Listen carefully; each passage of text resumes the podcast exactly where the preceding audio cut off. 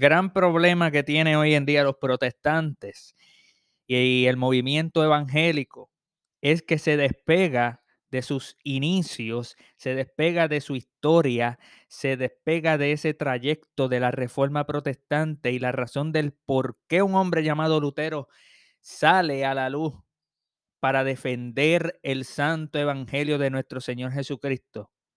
Mientras sube el problema de los católicos es que no entienden esa razón, no entienden el por qué Lutero se levantó, no entienden el por qué existe la reforma protestante, sino que la, la, la ponen como algo nuevo, como algo que se inventaron unos separatistas que creían crear una que querían crear una religión nueva. Pues en esta edición de Teología Reformada vamos a estar dedicando unos minutos a la idea de que nosotros los reformados, lo que nos llamamos protestantes de la tradición reformada, argumentaremos de que podemos con toda seguridad reclamar nuestra fe original, nuestra fe universal, nuestra fe católica. ¿Cómo haremos esto? En un artículo publicado en crossway.org en junio 26 de 2014 por el doctor J.V. Fesco, escribió un excelente artículo titulado, titulado Reformed Catholics, Católicos Reformados. Es un artículo en inglés, así que si usted sabe inglés, pues usted lo puede leer. Y en este artículo, que es sumamente corto, él presenta cómo el título reformado, lo cual múltiples denominaciones utiliza con sus múltiples confesiones, lo único que pretende, que, que lo único que pretendía desde sus inicios era rescatar el Evangelio, era traer una reforma, era purificar la iglesia. Los reformadores no venían con innovaciones. Esto lo reconoce Fesco cuando dice, if you reform something, it means that you did not create de nuevo or from scratch. Otras palabras en, en español sería, si tú estás reformando algo, eso no significa que, que, tú estás creando una iglesia ex nihilo, que tú estás creando una iglesia de la nada, algo de nuevo, algo absolutamente nuevo. No, sino que tú lo que estás es enderezando lo torcido adentro de eso que ya existe. Y la reforma protestante es una que pretendía desde sus inicios purificar la iglesia. Por eso es que existen los puritanos. La idea de que se puede purificar la iglesia. Se puede quitar todo lo que no es bíblico en la iglesia. Y es por eso que todos los que eran cristianos, aún en la reforma, aún los reformados, eran católicos.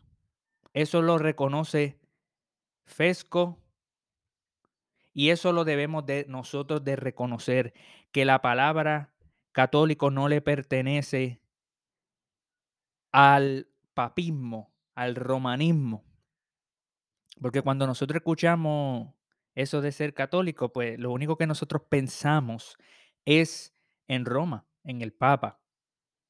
Nunca pensamos de dónde sale esa palabra.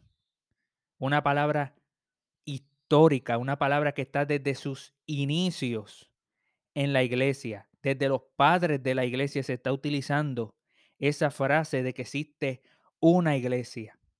Tanto así de que en el, en el credo de Nicea dice exactamente eso mismo, que existe una iglesia, que creo en una iglesia la cual es una, santa, católica y apostólica. Y eso es muy importante reconocerlo, porque en el concilio de Nicea no había tal cosa como un papa presidiendo y decidiendo todas las cosas de manera infalible. No existía este sistema de la infabilidad papal. No existía la reclamación del papa de decir que él es Cristo en la tierra, el vicario. Lo que significa que todo cristiano le pertenece esta palabra, a todo cristiano le pertenece esta palabra decir que es católico. Y lo que se pretende hacer con esto no es hacer una mezcolanza ecuménica. No, se pretende reconocer de que creemos en una sola iglesia, la cual es universal. Eso es lo que significa católico, universal. Y que entendemos que cuando nosotros afirmamos que somos parte de la iglesia verdadera, reconocemos que hay una iglesia. Y que hay muchas cosas que en el catolicismo romano se sacaron a un lado, muchas cosas bíblicas que se abandonaron. El Evangelio se abandonó. El estudio de la palabra se abandonó por el estudio de la filosofía, por el estudio aristotélico. Y se entraron en la iglesia, se entró en un periodo oscuro en el medievo, luego de la destrucción de Roma, en el 476 después de Cristo la iglesia entra en un periodo oscuro, al igual que su sociedad. Y en ese periodo oscuro, y a finales de ese periodo oscuro, vemos la venta de indulgencia, la falsa teoría de los tesoros, de los méritos, el hecho de que tú puedes comprar la salvación por dinero, cosa a la cual Lutero y los demás reformadores estaban en contra de eso. Y Fesco a nosotros nos dice que, que cuando nosotros pensamos en la iglesia, nosotros tenemos que reconocer que ser cristiano es afirmar los credos antiguos de la iglesia de Nicea, Constantinopla, Calcedón. Estos credos, en el sentido ecuménico de que pertenece a todo cristiano, tanto protestante como católico romano, afirman. Eso lo dice Fesco. Pero cuando llegaron los teólogos, los divinos de Westminster, si usted lee la confesión de fe de Westminster, usted va a notar, y esto lo dice Fesco, múltiples referencias positivas sobre elementos de la teología histórica católica que, que viene de esa tradición universal de la iglesia. Y Fesco dice más, dice referencia en inglés, reference to Roman Catholic theologians on many areas of agreement. They have numerous positive references to Roman Catholic theologians on many areas of agreement. En español es que la confesión tiene múltiples cosas positivas para hablar sobre la teología en Roma en ese momento. Fesco argumenta que la, la teoría o la doctrina de, de, de Dios presenta, tiene unos elementos que se consiguen hasta en la suma de, de, Tomás de Aquino. Hasta en la suma, hasta en la teología del ángel de la iglesia católica. Tomás de Aquino. Ahora, estará, tendrá razón Fesco, tendrá en la teología protestante, eh, y estoy hablando sobre luterano, presbiteriano, bautista, claro, anglicano, porque sabemos que existe, y este es otro punto, una reforma radical, claro, la reforma fue radical, pero me refiero a radical con, con letra R, radical de, lo, de los que dijeron, si Roma cree en la Trinidad, yo no puedo creer en la Trinidad porque eso se lo inventó Roma. Si Roma cree en esto, si esto nace de la iglesia histórica, vamos a despegarnos de toda la iglesia histórica. Y por eso tenemos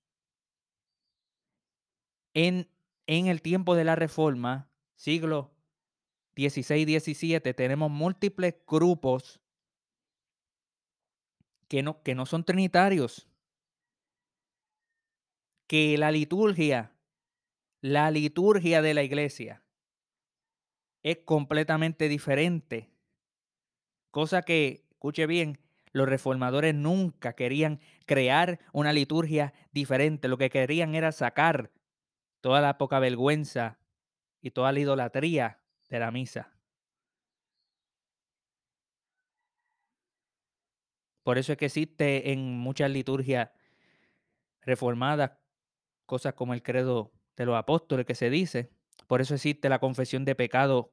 Todos juntos se confiesan, confiesan los pecados y todos juntos reciben una declaración de perdón o absolución. Eso es histórico.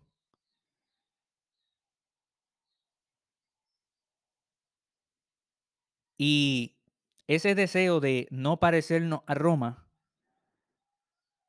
eso, no es un, e, eso es un deseo genuino, un deseo bueno, pero si no se estudia el contexto, si no se estudia la historia, si no se estudia de dónde viene todo esto, vamos nosotros a errar.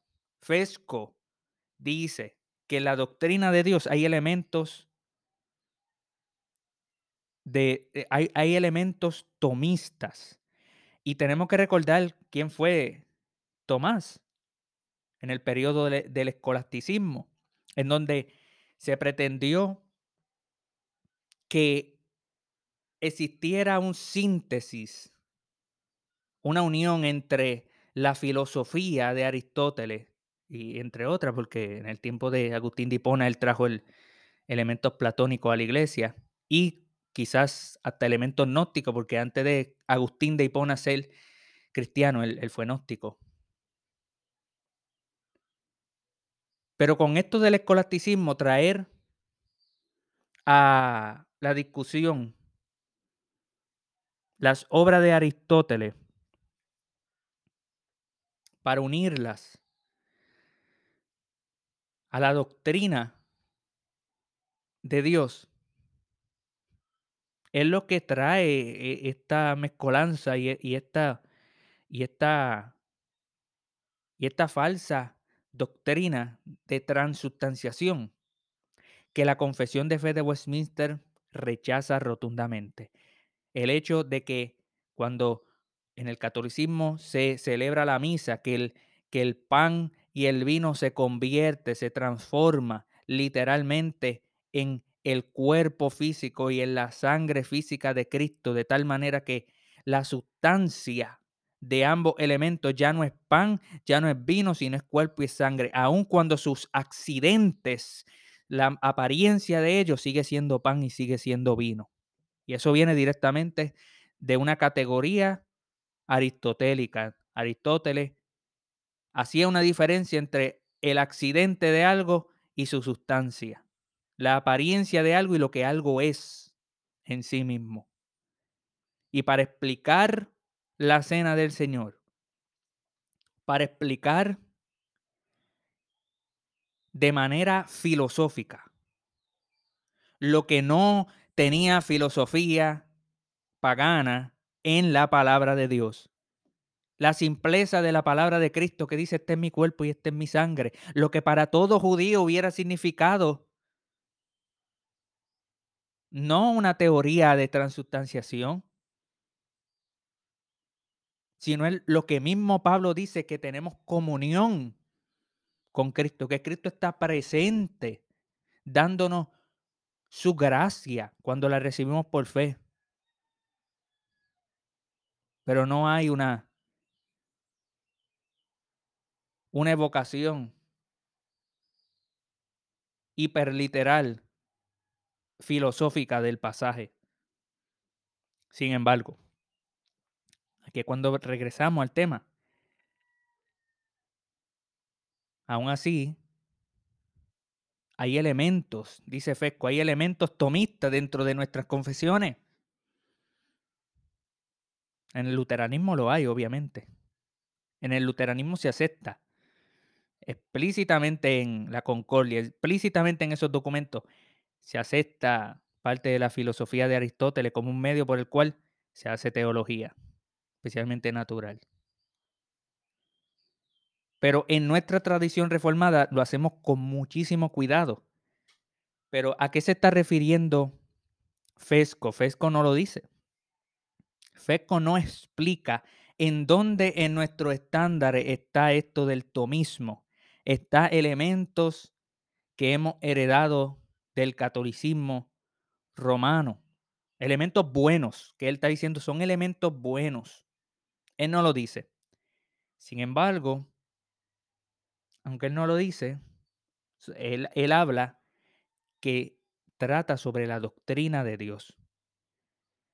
Y si usted ha leído los estándares en su plenitud, sabe que en todos los lugares se habla sobre, sobre la doctrina de Dios, aunque hay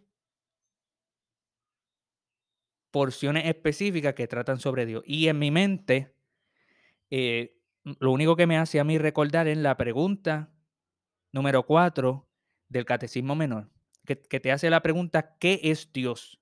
Y la respuesta es Dios es un espíritu infinito, eterno e inmutable en su ser, sabiduría, poder, santidad, justicia, bondad y verdad. Esa idea, ese pensamiento de que Dios es un espíritu infinito, eterno e inmutable en su ser, sabiduría, poder, santidad, justicia, bondad y verdad, que es la explicación de los atributos de Dios sobre quién es Dios, que los atributos de Dios no son características fuera de la divinidad, sino que son la divinidad. Cada atributo es la esencia de Dios. Pues bajo un análisis, algunos pudieran argumentar que hasta el mismo Aristóteles pudiera decirle amén a esa cuarta pregunta, que Dios es un espíritu infinito, eterno, inmutable en su ser, sabiduría, poder, santidad, justicia, bondad y verdad. Algo que no es enteramente y 100% cristiano, algo que lo puede decir también alguien como Aristóteles, que no era cristiano. Es una base general de qué es Dios, no quién es Dios, qué es Dios, qué clase de ser es Dios. Pues Dios es un espíritu infinito, eterno, inmutable en su ser, sabiduría, poder, santidad, justicia, bondad y verdad. ¿Será posible? Esa es mi pregunta para Fesco. ¿Será posible que a eso a lo que él mismo se está refiriendo, que nuestros estándares tienen una base histórica? A muchos, muchos no les va a gustar eso, porque a muchos no les gusta la manera en que Fesco habla. Pero los divinos sabían los de Westminster sabían lo que ellos estaban escribiendo y que lo que ellos estaban haciendo no era creando una teología de nuevo. Lo que ellos estaban haciendo no era dividiendo la iglesia. Lo que ellos estaban haciendo era recuperando el Evangelio. Aún reconociendo elementos que son generalmente buenos para la discusión sobre la religión cristiana. Y es por esto, por lo que Fesco dice, que ante cualquier azote, cualquier reclamo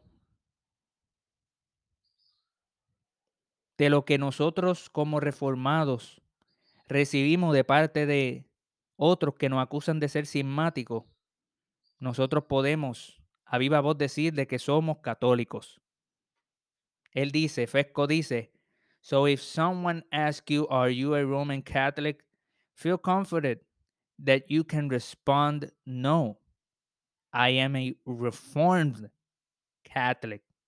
En español es, si viene alguien y te dice, ah, tú eres un católico romano, siéntete, siéntete, siéntete seguro de que tu respuesta sea no, pero soy católico reformado.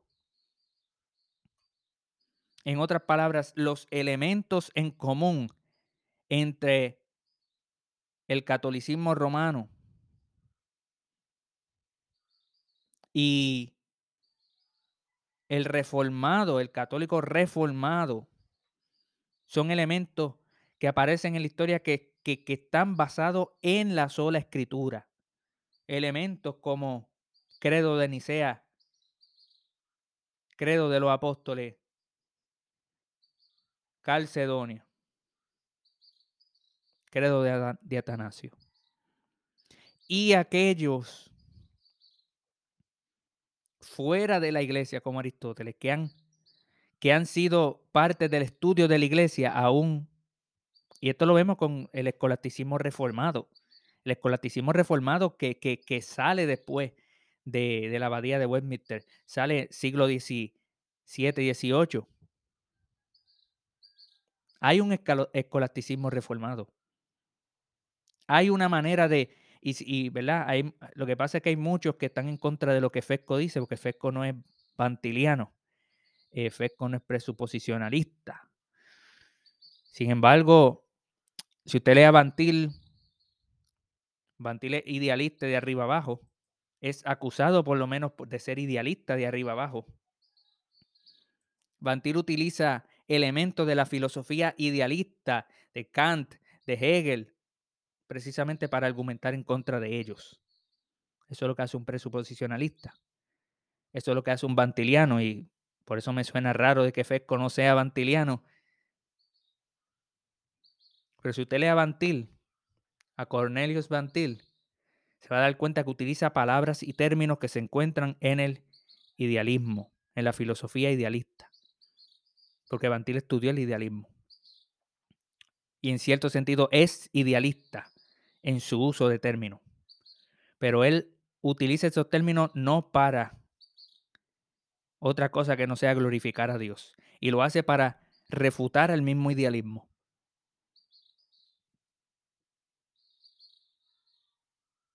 Eso nos enseña a nosotros a la que tenemos la libertad de utilizar términos que nos ayude a nosotros a llegar al que todavía no conoce la fe cristiana, pero que tiene una filosofía, bueno, como, como Pablo en Hechos capítulo 17, que cita, que habla de los filósofos de su tiempo, de cómo ellos pensaban en que en, en, por él y en él nos movemos, como los poetas allá en Atenas creían en una divinidad.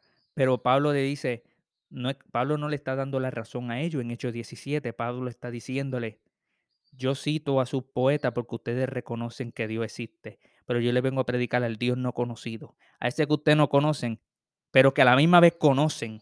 Ese es el punto de Pablo. El punto de Pablo no es que ellos no lo conocen, es que ellos no lo conocen, pero sí lo conocen. No lo conocen, pero sí lo conocen. Y ese es esa es la paradoja. Eso nos muestra a nosotros, amados, que nosotros no podemos despegarnos de nuestra historia. Somos protestantes.